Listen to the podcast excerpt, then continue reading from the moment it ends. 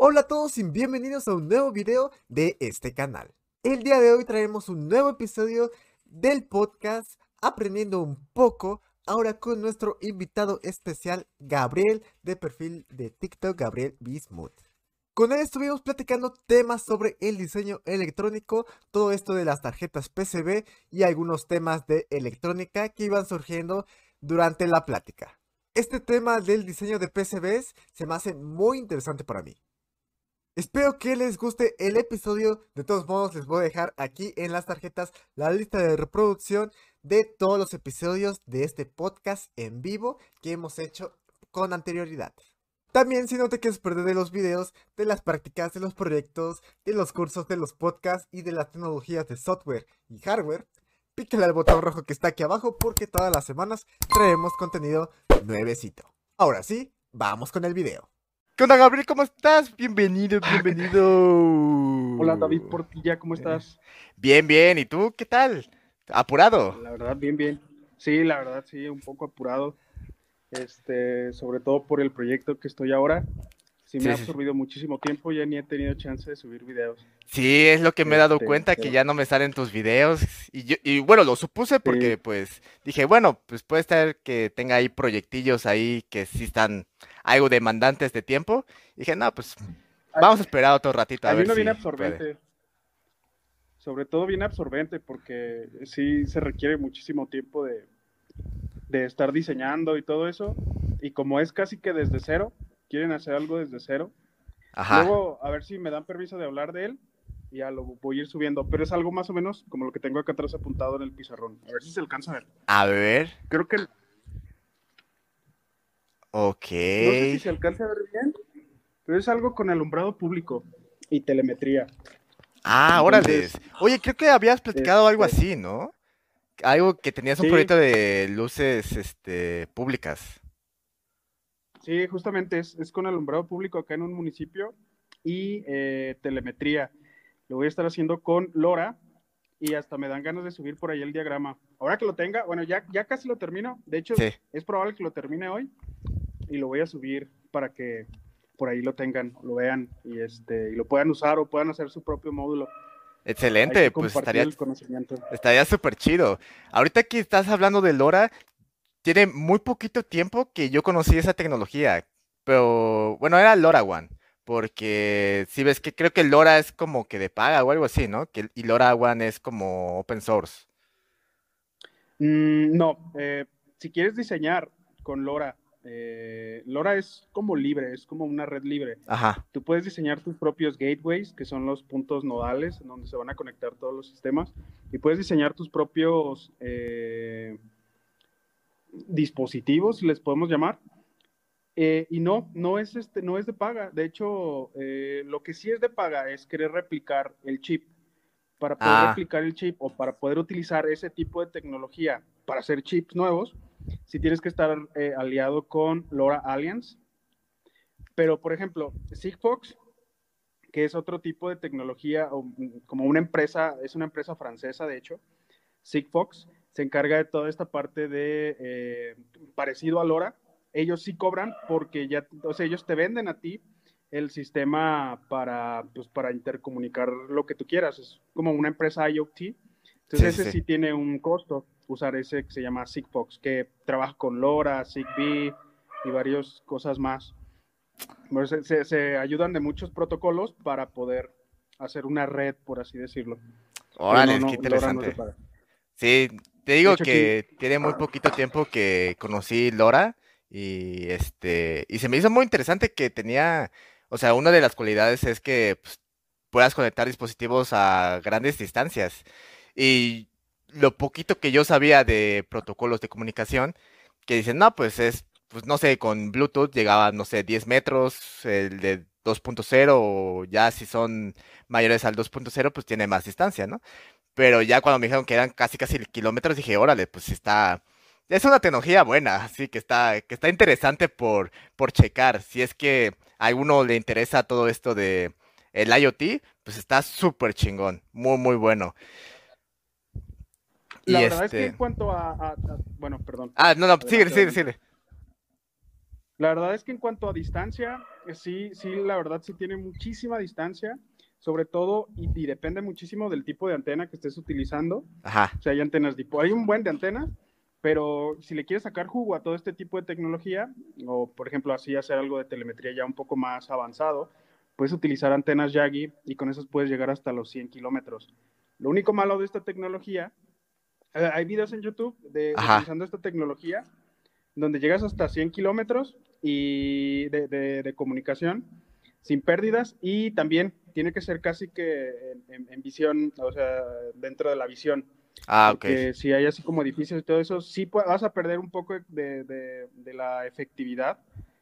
Y, y, pues bueno, lo malo de esta tecnología, o bueno, las cosas, algo malo, por así decirlo, y entre comillas, es la baja itinerancia de datos, es decir, no vas a poder enviar ya sea un video o audio, etcétera, etcétera, eh, algo pesado, por así decirlo, porque no te permite, no te permite este tipo de tecnología enviar tantos datos aire a aire.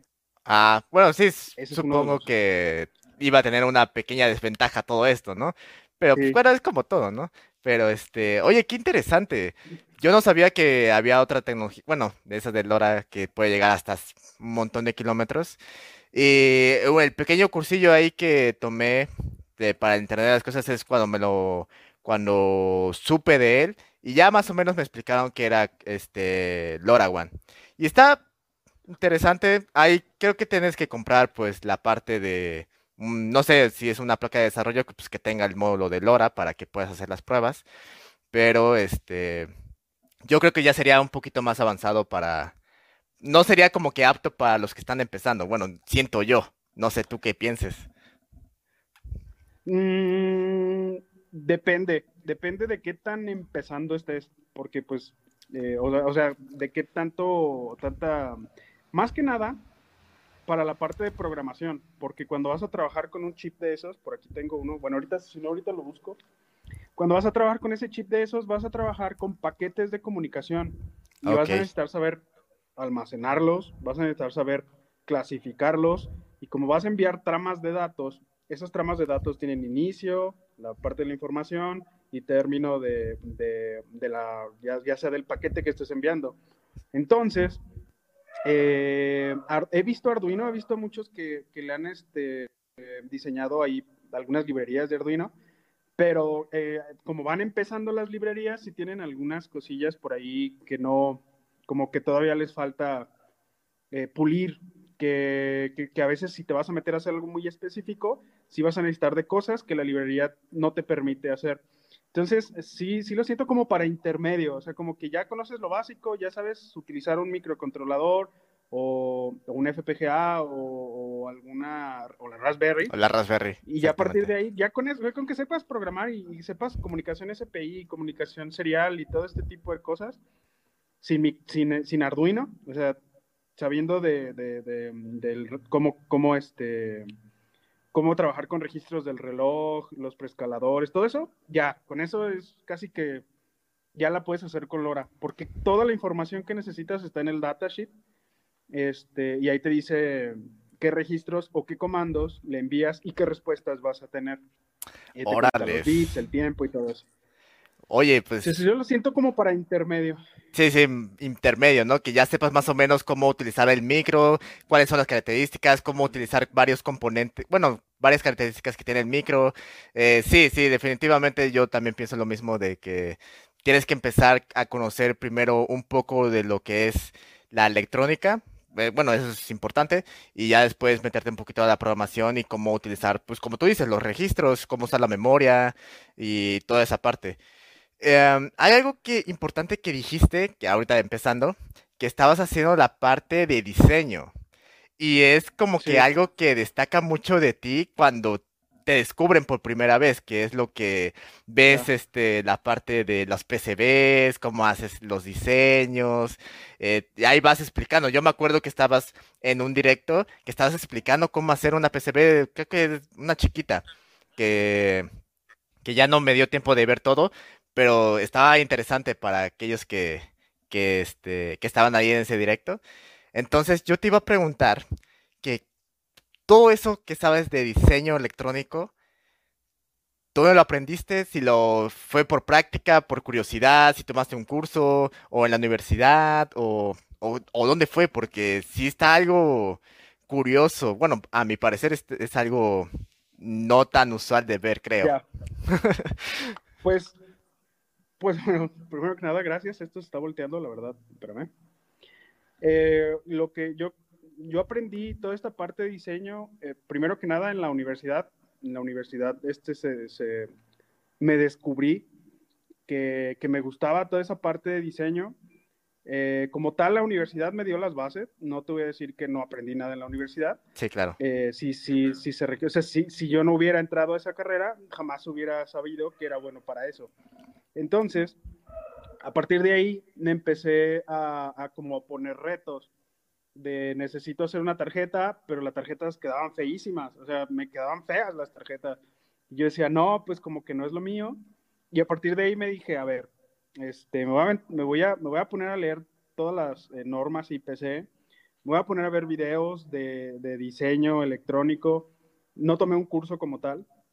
Y me voy a poner a, a ver qué programas puedo utilizar qué diferencias hay entre cada programa. Por ejemplo, yo comencé con PCB Wizard, viejísimo, y, los, y este, los PCBs quedaban así como... Mm, no quedaban malos, o sea, quedaban bien, o sea, cumplían su función, pero faltaba ahí como que lo bonito, o sea, poder agregarle tu nombre o ah, sí, como a las salidas y todo eso. Como serigrafía, ¿no? a partir de ahí, ¿mande? Como así serigrafía o no me acuerdo cómo se le llama esa parte de donde pones ahí ya la nomenclatura o algo así. Al principio de PCB Wizard solo podías hacer las pistas y listo, o sea, ya no podías hacer la parte de atrás del PCB, por así decirlo, en donde pones, no sé, bueno, voy a mostrar uno pequeñito, en donde pones eh, los pines, donde pones Exactamente. Donde está el, el, botón, etcétera, etcétera. Y entonces dije, pues tengo que buscar otro programa, tengo que encontrar otra cosa que me ayude a hacerlos mejor. Y ya después eh, empecé, Empecé usando Altium, KitKat, pero me gustó más Eagle por se me hizo como más dinámico. Y pues ya eh, a partir de ahí dije pues aquí ya es lo mío le voy a dar al, al, Eagle. Y empecé empecé empecé empecé a hacer. De hecho lo que quería mostrar era de mis primeros PCBs que hice con Eagle ya después de que aprendí que me puse las pilas ahí todo este proceso dura seis meses aproximadamente en mí que me pongo a leer, a, toda esa parte. Y bueno, este fue uno de los primeros que hice con Eagle. Está todo feo, la verdad. se quemó. Ah, se quemó no porque el PCB estuviera mal, se quemó porque estaba haciendo una prueba y con el, está muy pequeñito, pues estaba súper pequeñísimo. Este fue el primer, fue de los primeros componentes SMD que me puse a soldar hacia Cautín. Órale. Se quemó porque estaba haciendo una prueba y con el multímetro toqué una pista que no debí de haber tocado y y bueno, yo me acuerdo que también hicimos en la universidad hicimos una PCB de estas caseras con las placas fenólicas que le echas el planchado y ya le quitas el cobre ah, con el ácido, ¿no? Y, y, nos pasó algo similar a, lo que te pasó ahí con tu PCB, ¿no? Que teníamos el multímetro y tocamos algo mal, bueno, una pista que no era y pues explotó los capa bueno, explotó un capacitor y ya ahí valió y, y ya no servía la tarjeta, ya, o sea, no sé qué le pasó, supongo que se se, se, quemó parte de la pista y ya no hacía tanto bien contacto. Entonces tuvimos que hacerlo desde, desde cero otra vez y ya, pues dije, no, pues ya ni modo. Pero pues son cosas que pasan. Y, oye, sí es cierto, hay algo que también te iba a preguntar, que, ¿qué carrera estudiaste? O sea, eres ingeniero, pero ¿en qué? Tengo un TCU, tengo, o sea, es como, tengo un TCU técnico superior universitario en mecatrónica y una ingeniería en electrónica. Entonces, tengo esa, esa, este, esa formación, por así decirlo. Sí, sí, sí. Pero es que en, el TCU aprendí o me gustó más la parte de electrónica. Y, y, dije, yo cuando entro al TCU no sé nada, no sé ni qué es una resistencia, no sé qué, nada, nada, nada, nada, Yo venía con una de, de prepa, de, con una eh, formación de físico matemático, yo no había visto, sí había visto algo de resistencias y eso, pero en circuitos muy básicos. Entonces, a partir de ahí, que terminó el TCU, digo, ah, caray, pues me gustó más la electrónica. pues me aventé la ingeniería en, electrónica. Y pues bueno, eso es a lo que me dedico ahora, en la parte de diseño. Pues, sí, oye, todas las PCBs que tú muestras te quedan súper chidas, o sea, cuando a mí me mostraron cómo, cómo hacer estas PCBs, o sea, mandarlas a fabricar y que te, la traigan y hacer, pues bueno, soldar los eh, componentes SMD, dije, órale, pues ese ya es como el siguiente paso para hacer cosas más, más chidas y un poco más profesional. Eh, yo no tuve como que la oportunidad de que me enseñaran toda esa parte y tampoco no la conocía, o sea, estaba muy perdido en ese, en ese ámbito hasta que entré aquí en TikTok y me empezaron a platicar sobre otros métodos de, de hacer circuitos. Dije, ok, hay cosas que no sé, vamos a meternos un poquito a ver de qué se tratan. Obviamente pues no lo desempeño porque pues a eso no me dedico, pero me gusta porque pues es como un hobby y además es como el contenido que me gusta transmitir y enseñarle a los no sé, futuros ingenieros electrónicos o mecatrónicos, pues al menos que tengan como que una pequeña noción de lo que se está haciendo allá afuera. ¿no? Exactamente. Sí, la verdad, no es fácil. Bueno, depende mucho, o sea, que el que trae talento, pues ya se le da luego, luego. Sí, claro. Yo no me considero que haya tenido talento, yo sí me considero que sí le, que sí le tuve que eh, poner los kilos. La verdad, al principio a mí los pesos me quedaba, me quedaban feos, me, me quedaban feos este, pero ya después conforme vas viendo y vas comparando tu trabajo con otro trabajo, dices, ah, mira, esto queda más estético, esto se ve más bonito. Incluso si alguien llega a ver tu diseño o un diseño estético o bonito, dice, ah, pues mira, ya le entendí, estas son las salidas, esta es esta cosa, esta es, otra.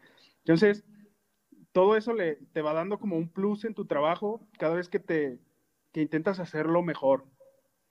Entonces, yo, yo considero eso, o sea, mm, y no se rindan, no, las cosas no salen a la primera. Exacto. Esa es una de las, de las, este, yo he quemado un buen de cosas. He quemado sensores, o sea, y, no porque las haya quemado yo les voy a decir que las quemen ustedes, sino que pues esas cosas pasan. Cuando estás aprendiendo es inevitable no fallar. Exactamente. es Pero saber que estás fallando quiere decir que vas por buen camino. Oye, qué buen. Y siempre duda de todo lo que vas haciendo qué buenas palabras te aventaste. ¿eh? Siempre yo también digo en los, en los directos que luego pasan, eh, o, que luego hago, este, que sí, vas a quemar cosas, vas a quemar componentes, capacitores, resistencias, LEDs.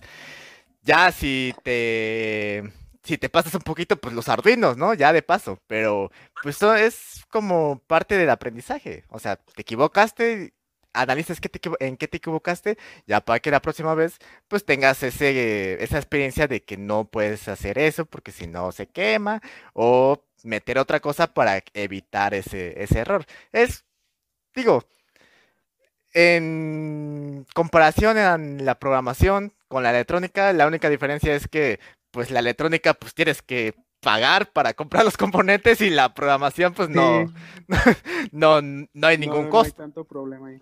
Sí, no hay ningún problema. Por ejemplo, yo, yo, yo también estoy un tanto curioso. Yo, yo la verdad no sé mucho, o sea, sí sé programar, pero nunca me he metido aparte de desarrollo web o lo de hacer aplicaciones, este, pues ya que un usuario las vaya a ver y esté interactuando con todo. Lo intenté hacer, pero me desesperaba porque pues, no sabía. Entonces, desde tu punto de vista o desde tu opinión, ¿tú por dónde recomiendas comenzar? Ok, oye, pues mira, es que la programación, ahorita como eh, tenemos en común lo que es la programación de micros, eh, podrían empezar los que están interesados en todo esto, que vean un poquito de cómo se está armando los proyectos que ves en YouTube, porque pues así empezamos todos, o bueno, la mayoría. ¿No? De que vemos algo, un proyecto que utiliza cierto, cierto microcontrolador y te das como que la idea de que, ok, pues funciona algo así. Y si no tienes al, menos una noción, pues puede ser que el video te enseñe más o menos qué se está utilizando. Pero yo te, bueno, yo siempre he recomendado que te vayas a YouTube, veas los tutoriales de cómo se hace desde cero esa práctica y que vayas viendo los patrones que se repiten. Casi siempre en la programación va a haber una cierta sección o cierta parte en que se repite, casi siempre. Rara vez es que se haya como que una modificación, dependiendo del, del proyecto, pues lo metes, ¿no? Metes algo nuevo. Pero pues es meter librerías, definir los pines digitales, si son de salida o de entrada, y ver cuál es la lógica que va a tener esos pines. Ahora, en cambio, si vamos a meternos a lo que es el software, que es desarrollo web, eh, desarrollo de aplicaciones, eh, machine learning, que es otro tema que es muy, muy de tendencia ahorita. Muy sonado. Muy sonado, exactamente.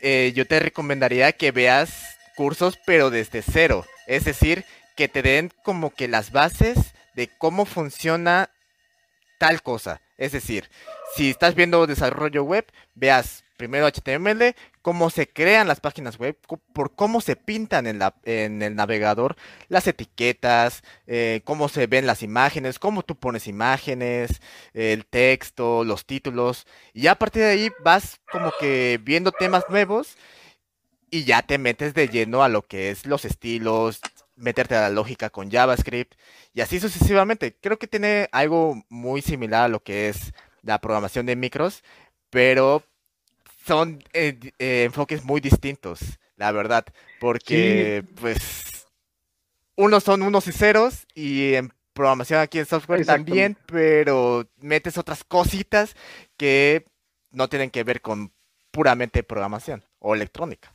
Una de las cosas que a mí se me dificulta muchísimo, o sea, la parte de microcontroladores, pues no hay tanto problema, ¿no? O sea, pues al final te avientas el datasheet y ya sabes qué salidas, qué entradas, Exactamente. todo lo de la parte de comunicación, qué registros, etcétera.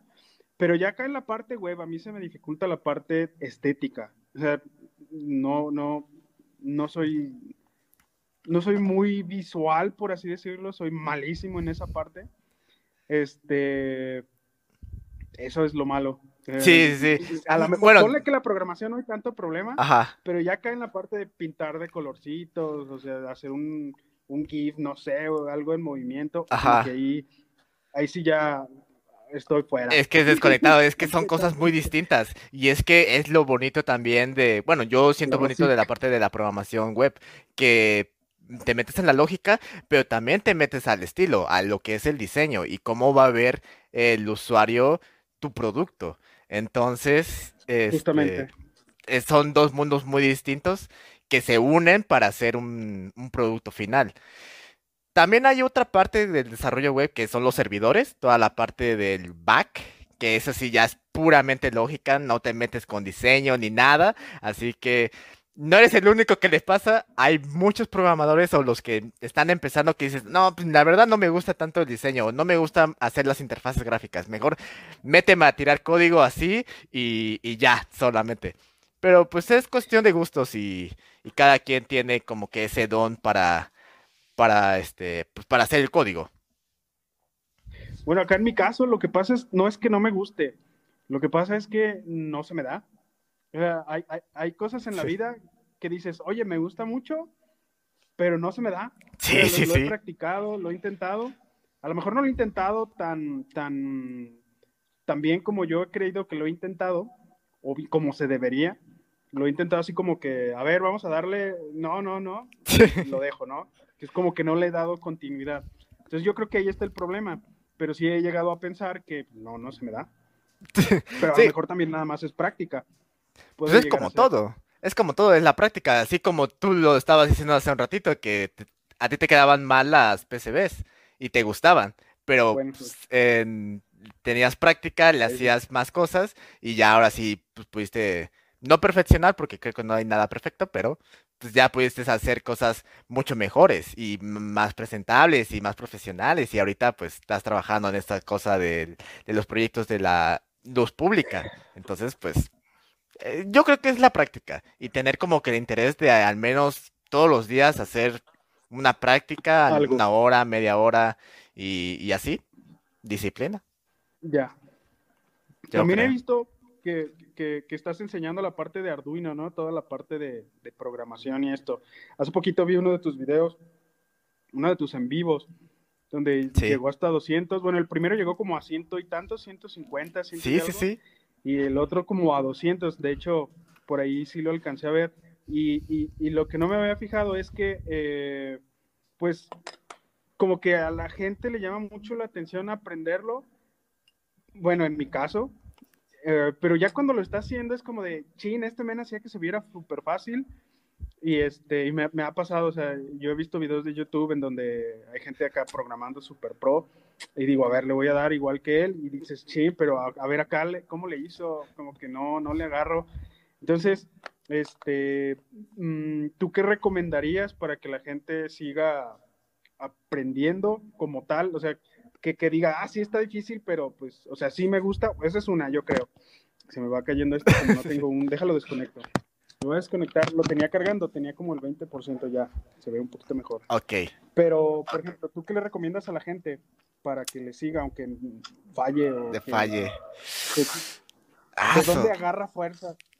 Eso sí está complicado, o sea, es difícil, es difícil. Siempre les digo a, a las personas que luego llegan que pues sí está bueno que te metan como una dosis de motivación para que empieces a hacer las cosas, que empieces, pero no depender de esa motivación, porque es la motivación solamente es un pedacito de todo lo que te falta.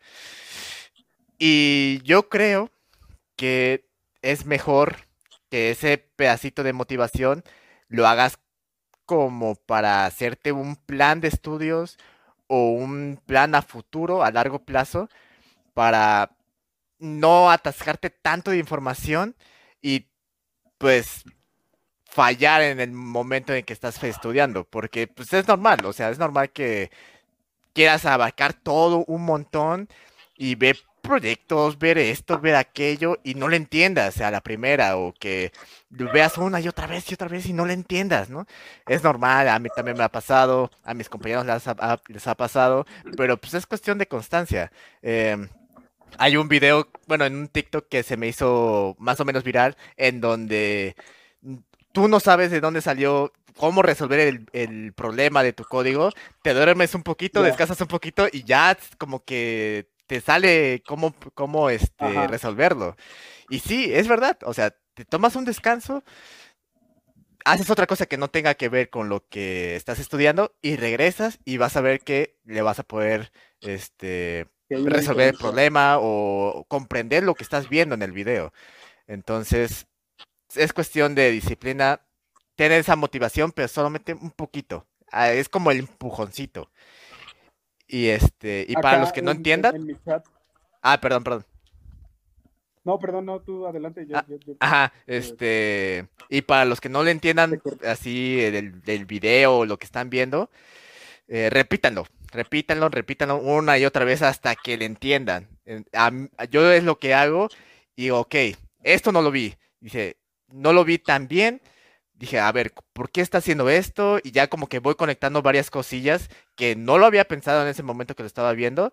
Y ya como que voy conectando como que las partes de todo el video para que al final dije, ah, ya, ya vi por qué hace esto, ah, ya vi por qué cómo funciona esto, o por qué hace tal cosa. Y ya al final pues vas a tener más conocimiento y más panorama del proyecto. Y te va a salir, a final de cuentas. La verdad, sí, o sea, mucho de lo que, o sea, más bien todo lo que has dicho tiene razón. Esto, esto de la parte de, ponerte a descansar un rato, la verdad sí, sí me ha pasado, o sea, es como de chin, estoy bien atorado en algo, estoy bien estresado, como que la mente se, se, bloquea o se queda pensando que solo hay una manera de, de resolverlo. Dices, pues lo voy a dejar aquí, me voy acá a bañar o me voy a escuchar unas canciones o incluso me voy a dormir. Y el otro día como que florece todo ese conocimiento que estabas como que dejando de lado. Exactamente. Y te sale o, te da más opciones a, resolver el, problema. Por ejemplo, acá en mi chat dice Rosic que la constancia y el Sammy dice que la motivación es como un capacitor que hay que ir llenando, me imagino. Exactamente, yo creo que sí. Oye, qué buena metáfora. Desde tu punto de vista, ¿qué ¿qué porcentaje, si lo vemos como un porcentaje, qué porcentaje de conocimientos te dejó la universidad? Porque hasta ahorita, donde tengo entendido, acabas de terminar hace algunos cuantos meses atrás la ingeniería. Ahora que ya estás viendo acá todo el, ámbito de tanto de TikTok, de YouTube e incluso, no sé, laboral. Este, ¿Tú qué tanto consideras que la universidad te dejó de, de, conocimiento? O si crees que ya viendo acá el mundo exterior, dices, chin, me falta muchísimo. Va, a ver, intentemos. esa era la pregunta que te iba a decir, a decir a ti, pero igual, me la aviento yo primero. Eh, yo creo, y lo he analizado, que cuál es el porcentaje que me ha dado la universidad, y yo creo que de todo lo que sé y de lo que he aplicado, solamente un 30%. Y ese 30% ha sido más de como habilidades blandas, o sea, como de liderar un equipo, tener la iniciativa, saber cómo resolver un, pues no sé, un, proyecto, un problema, sin que alguien te diga cómo hacerlo y tú meterte a, pues, o sea, a internet o a los, a los libros y ver cómo resolver el problema.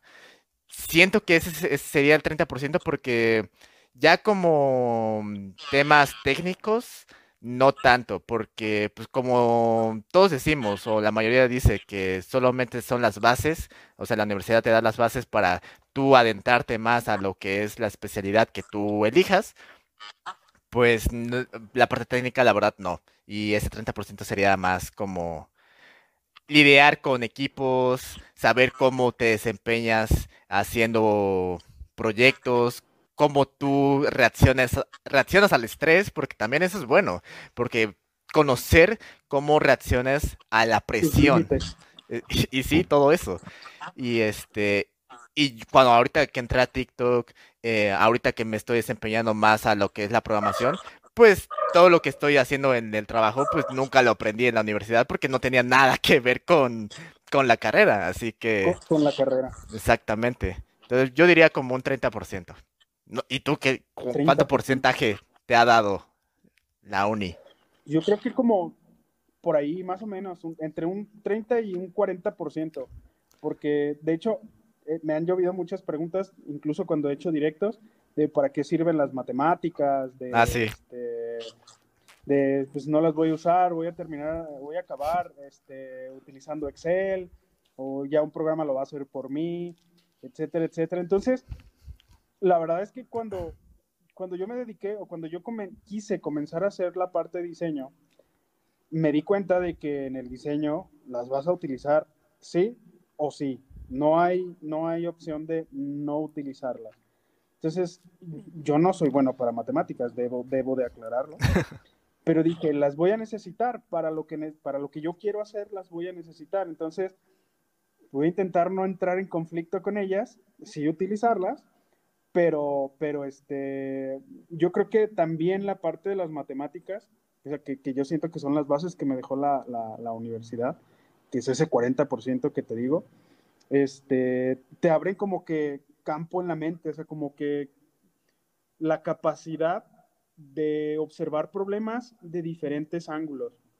O sea, como de no se puede por aquí, pero por acá es posible, es más o menos como métodos numéricos, no sé si llegaste a ver métodos Sí, sí, sí, sí, los vi. Me sufrí un poquito, pero sí. Pero nos podemos, eh, sí, como de no se puede resolver ese problema, pero nos podemos aproximar a una solución con tanto error, etcétera, etcétera. Entonces ya, hay métodos, ¿no? Bueno, entonces yo creo que un 40%, o sea, al final después de todo esto choro mareador, un, un 40%. un 40%.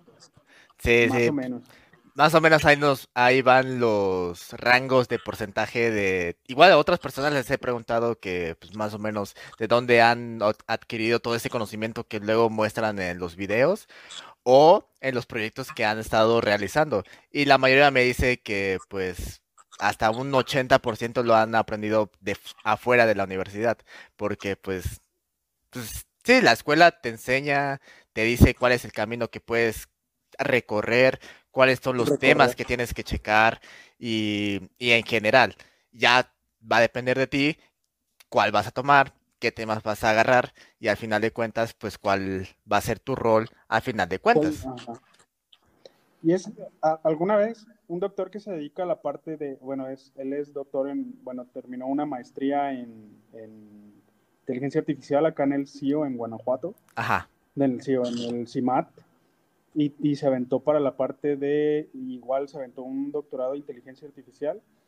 Y, siempre me decía, oye, yo, yo estaba como desanimado, así como de, pues es que la verdad es que siento que no necesito a veces la escuela, toda la información está en YouTube, hay algunos ramos que, que no se me dan.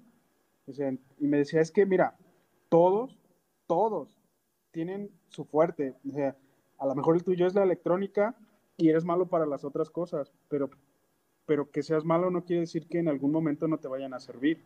No quiere decir que en algún momento vayas a ver un, un, un este, un, alguna aplicación o en tu trabajo y lo tengas que utilizar. Entonces, velo como herramientas que vas a tener eh, de opciones para, para bueno, estoy, me gusta hacer esto y, y, ahorita va una anécdota extra. Ok, ok. Y, y, de aquí lo puedo agarrar porque pues aprendí, lo poquito que aprendí, lo aprendí bien y ya lo puedo desarrollar, ¿no?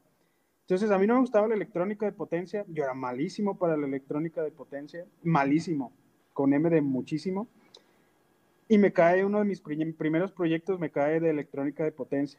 Y yo así como de, pues sí me gusta, sí. este, pero no se me da. Entonces, tuve que aprender a la mala y dije, si le hubiera puesto atención a todo, o sea, memoricé y todo eso para pasar la materia y dije, si hubiera puesto atención a, a, a, a, esa materia en específico, esta vez no se me hubiera dificultado tanto el trabajar con electrónica de potencia. Ese es como un, un tip, por así decirlo, para los que están estudiando y están viendo a David Portilla. Este, no piensen que las materias están de relleno. Ah, todos dicen, ah, es que esto está de relleno. Vamos a suponer que sí, suponer. Pero la verdad es que mmm, no, velo bien. O sea, alguien hizo un análisis para la carrera y dijo, esta materia la necesitas porque es probable que cuando salgas la vayas a utilizar. Y si no la utilizas, pues bueno, ni modo, si ya no lo usaste, pero es un conocimiento que se te queda. Sí, Esa claro. es como mi humilde opinión. Sí, concuerdo contigo, concuerdo contigo. Sí, eh, alguien hizo ese análisis para ver cuáles eran las materias que iba a llevar la carrera y cuáles eran como que las que destacaban de todas las que había. Y pues sí, puede ser que no la ocupes a final de cuentas o, o igual en las matemáticas, ¿no? Que dicen, ¿para qué voy a utilizar el trinomio cuadrado perfecto, no? Bueno, si te vas a dedicar a algo que tenga que ver con matemáticas, pues te va, tal vez te sirva. Pero si no, pues al menos tienes el conocimiento y tal vez te haya servido no para um, implementarlas, pero para otra cosa. O sea, para la lógica, o tal vez. O sea, algo se van a meter siempre con concuerda. control. Ay, o con control, Para los que se van a exactamente. meter con control, lo van a necesitar para resolver por medio de Laplace toda la álgebra que tienen ahí. Uh, sí. Si, si se te hace difícil, se te va a hacer más difícil en control, así que mejor agárrale la onda a eso del trinomio cuadrado perfecto, binomio cuadrado perfecto y todo eso para desarrollar eh, álgebra. Y, Sí, la verdad sí. Sí, no, yo la parte de control no. Ah, perdón. No, digo que sí lo vas a usar, aunque sea para la materia de control, pero sí lo vas a usar. Ah, sí, sí, sí, sí. Bueno, No, yo la parte de control. Mecatrónica, Ah, pues, para- bueno, para todos los que están estudiando mecatrónica, electrónica, este, electromecánica, lo van a usar. sí, efectivamente. Pues no Sí, no le den vueltas a lo que es inevitable. Sí, no, ni lo pospongan, la verdad. Entre más pronto mejor. Y ahorita que te estoy comentando la parte de control, no, yo soy malísimo para el control, o sea, no es porque sea malo, sino me enseñaron mal, o sea, mi maestro era pésimo, na- me- así me tiró así como los bebés al agua, que dice, órale, pues ya, nádale. No sabía nada, y era un, pues, bueno, supongo que era una, es una de las materias más complicadas de la carrera, porque pues ya ves un montón de cosas de, pues como nosotros estamos diciendo, ¿no? Matemáticas, electrónica, ver cómo estar moviendo las variables de, del error y cosas así. Exactamente. Y, y la verdad, pues ahorita si me preguntas cómo hacer un PID, la verdad no me acuerdo. No me acuerdo, yo así lo pasé así porque tenía que pasarla. Pero pues, pues son cosas que pasan y la verdad, em, no tienes que saberlo todo. Eh, sí es bueno que tengas un breve conocimiento, algo chiquito de cómo funcionan ciertas cosas, pero no tienes que conocerlo todo. Tienes que saber para dónde vas a jalar, porque si no te me vas a frustrar y al final de cuentas no vas a saber para dónde jalar. hay que especializarse, siento yo, o sea, como que, ah, mira, yo soy bueno para la electrónica, pues le voy a dar a la electrónica, yo soy para el diseño, pues le voy a dar al diseño, yo soy bueno para control, para IoT, para eso, especialícense en algo. Eh, saber mucho de todo, recuerden que el que mucho abarca, ¿cómo era ese? Me va a salir con el chapulín colorado. Este. colorado. El que mucho abarca, poco aprieta. Le Ándale, exactamente. Dicen por ahí, bueno, este, entonces, este, ahora otra de las cosas es, sí te puedes saber un libro de la primera página hasta la última página, pero eso no te hace ser eh, mejor, por así decirlo. No sé si te sabes un libro completo, pero lo, lo interesante está en saber qué vas a hacer con ese conocimiento. Si solo lo tienes así almacenado y te lo sabes de memoria y das una fórmula y das la respuesta, está bien, es, denota que es inteligente la persona, pero la diferencia entre ser inteligente y ser más inteligente aún es en dónde vas a utilizar ese conocimiento que acabas de adquirir. Esa es otra de las cosas muy importantes que yo, yo he notado, o sea, porque sí he visto mucha gente que, que de repente, eh, pues, te empieza a tirar hate, es una de las cosas que me ha sucedido y, y este, y ponle que sí saben, pero ya cuando lo están aplicando, a lo mejor ahí todo tiene su maña, todo tiene sí, claro. Entonces hay que procurar, en mi caso, yo, a mí me gusta procurar mucho que lo que yo aprendo, sé en dónde lo voy a aplicar o cómo lo puedo aplicar o qué voy a hacer con ese conocimiento. Exacto, sí. sí, y esta cosa del hate es un, es un tema. O sea, creo que nadie se, se salva de, de los malos comentarios. Y bueno, son, yo la verdad los leo veo si, o sea, si estoy mal yo, bueno, ok, me equivoqué, lo, lo reconozco y sé que me fallé en algo, pero pues la mayoría de, los, estos comentarios nada más es porque, ah, no sabes, o hiciste algo mal. Y yo, ok, pues ¿en qué, ¿en qué me equivoqué? ¿Por qué? ¿Por qué me equivoqué? ¿No? ¿Por qué estoy haciendo las cosas mal? Al menos, pues dar ese pequeño feedback, se podría decir, para, pues, para el usuario y por qué está, eh, estás tirando hate, ¿no? No sé, es mi humilde opinión. Yo, yo, a mí me ha servido mucho el, saber, el aprender que no le vas a caer bien a toda la gente. O sea, vete a ver el mejor video de YouTube, el que digas, no manches, este tiene carisma, y incluso los de Luisito Comunica, Coreano Vlogs, todos ellos, siempre hay hate. O sea, vete a los comentarios y va a haber hate. O sea, y, y son personajes carismáticos, que hasta incluso yo podría decir que en, sus personajes, o por lo menos la cara que dan en YouTube, no se meten con nadie o no es como que anden humillando gente. Y de todas maneras les cae gente que, les va a tirar. no manches. va a tirar. Entonces, una de las cosas que me ayuda mucho es saber que nunca le vas a caer bien a toda la gente. Por más que te esfuerces. Eh, e incluso esforzarte para caerle bien a toda la gente sería como un tanto enfermo desde mi punto de vista. Sí, sí, sí. no vas a poder. está, difícil, está difícil. No, sí, sí, está, está complicado. Pero bueno, eh, igual, para sé que tenemos el tiempo contado, Gabriel, y pues a mí me gustaría también platicar un poquito más, pero ahora sí, para ir finalizando este directo, yo siempre lo que les digo a mis invitados ya al finalizar es, ¿Tú qué recomiendas para aquellos que están empezando en el diseño de PCBs? ¿Cuál es el camino correcto o el que tú recomiendas para aquellos que quieren meterse a lo que es el diseño de hardware? Primero que nada, tener mucha curiosidad y observador. Eh, es, como algo inicial, algo que tienes que tener incluso si, ni siquiera quieres aprender la parte de PCB, ¿no?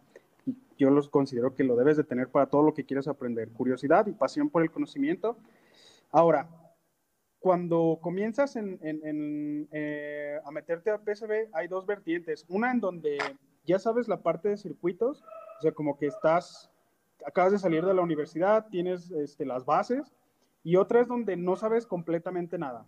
Si no sabes completamente nada, yo te recomiendo que, comiences eh, pues en la parte de, qué es un diodo, qué es un transistor, cómo funciona un transistor, o sea, que te vayas a las bases, porque si te metes a la parte de diseño de lleno como tal, te van a, van a, ver, van a ver muchos huecos que vas a decir después, ah, caray, ¿cómo polariza un transistor? Eh, ¿Cómo utiliza un microcontrolador? Eh, etcétera, etcétera, ¿no? Entonces, esa es como la vertiente. Si no tienes las bases, primero obtén las bases.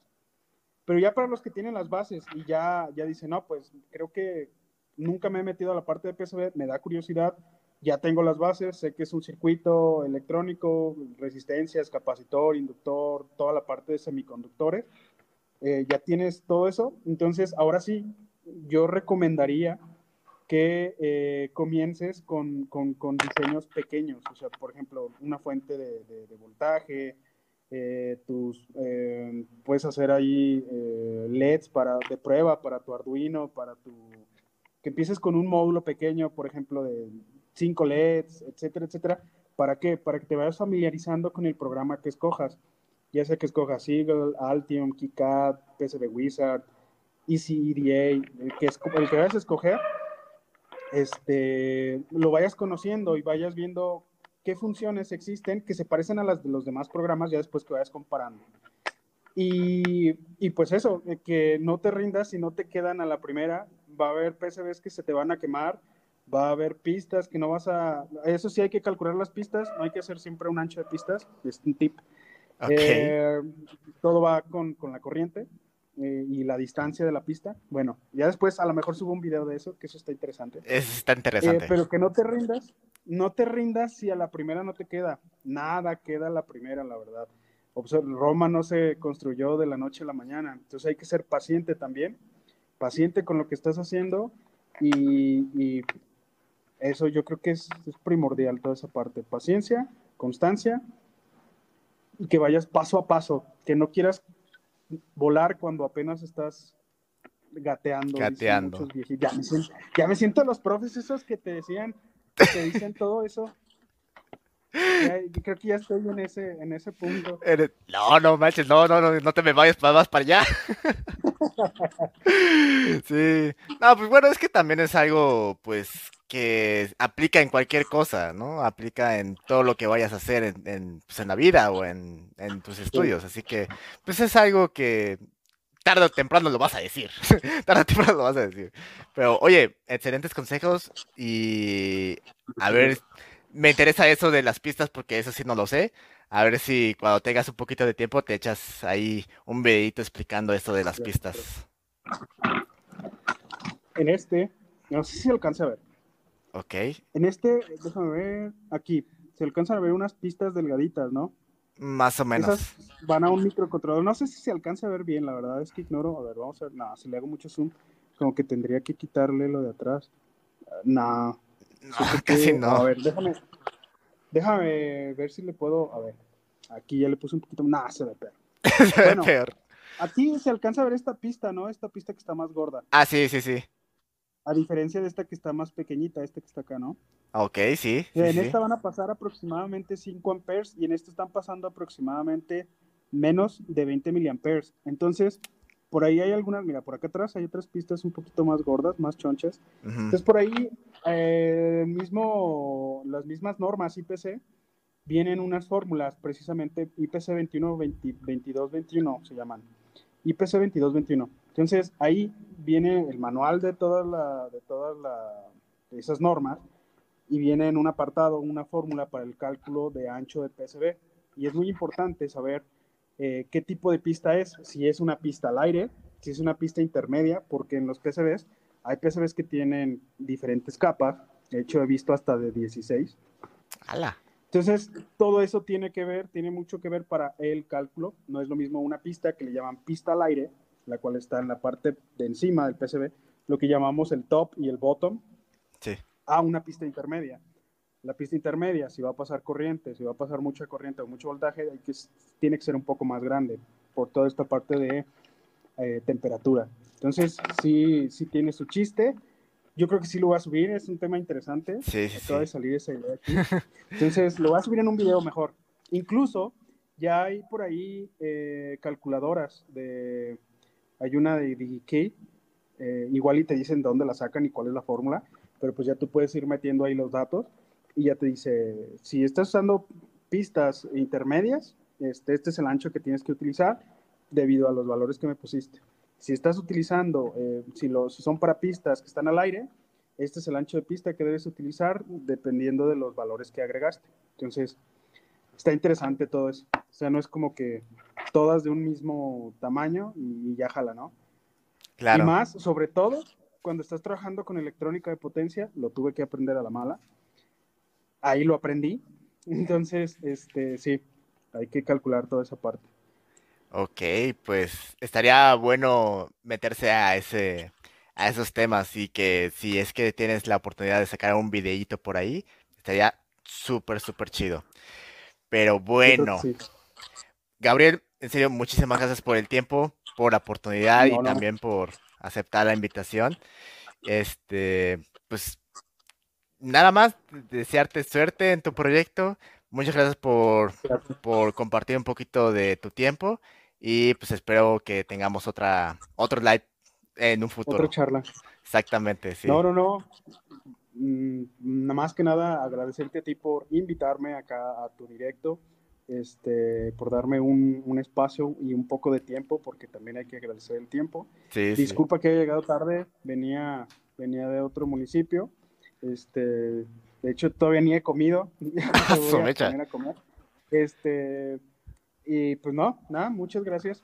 Y la verdad, estás haciendo un muy buen trabajo aquí en plataformas, de, pues tanto de YouTube, sí he visto muchos de tus videos, y aquí en TikTok. Perfecto. Eh, Sí, muchísimas gracias, mi buen Gabriel. Espero que nos veamos pronto y pues mucha suerte en, tu trabajo. Nos vemos en la próximo ah, video. pendiente el robot, ¿eh? Ah, sí, sí, sí. Va, va que va. Ahí, nos ponemos de acuerdo. Bye. A todos Y así terminamos el video de hoy. Espero que les haya gustado el episodio y que lo hayan disfrutado porque es lo más importante. Déjame en los comentarios qué otro creador de contenido o persona les gustaría que estuviera en este podcast en vivo. Recuerda que estos episodios se graban en los lives que hacemos en mi perfil de TikTok todos los sábados a las 9 de la noche hora Ciudad de México. Ahora sí, sigue practicando, suscríbete si no lo has hecho y nos vemos en el próximo episodio. Bye.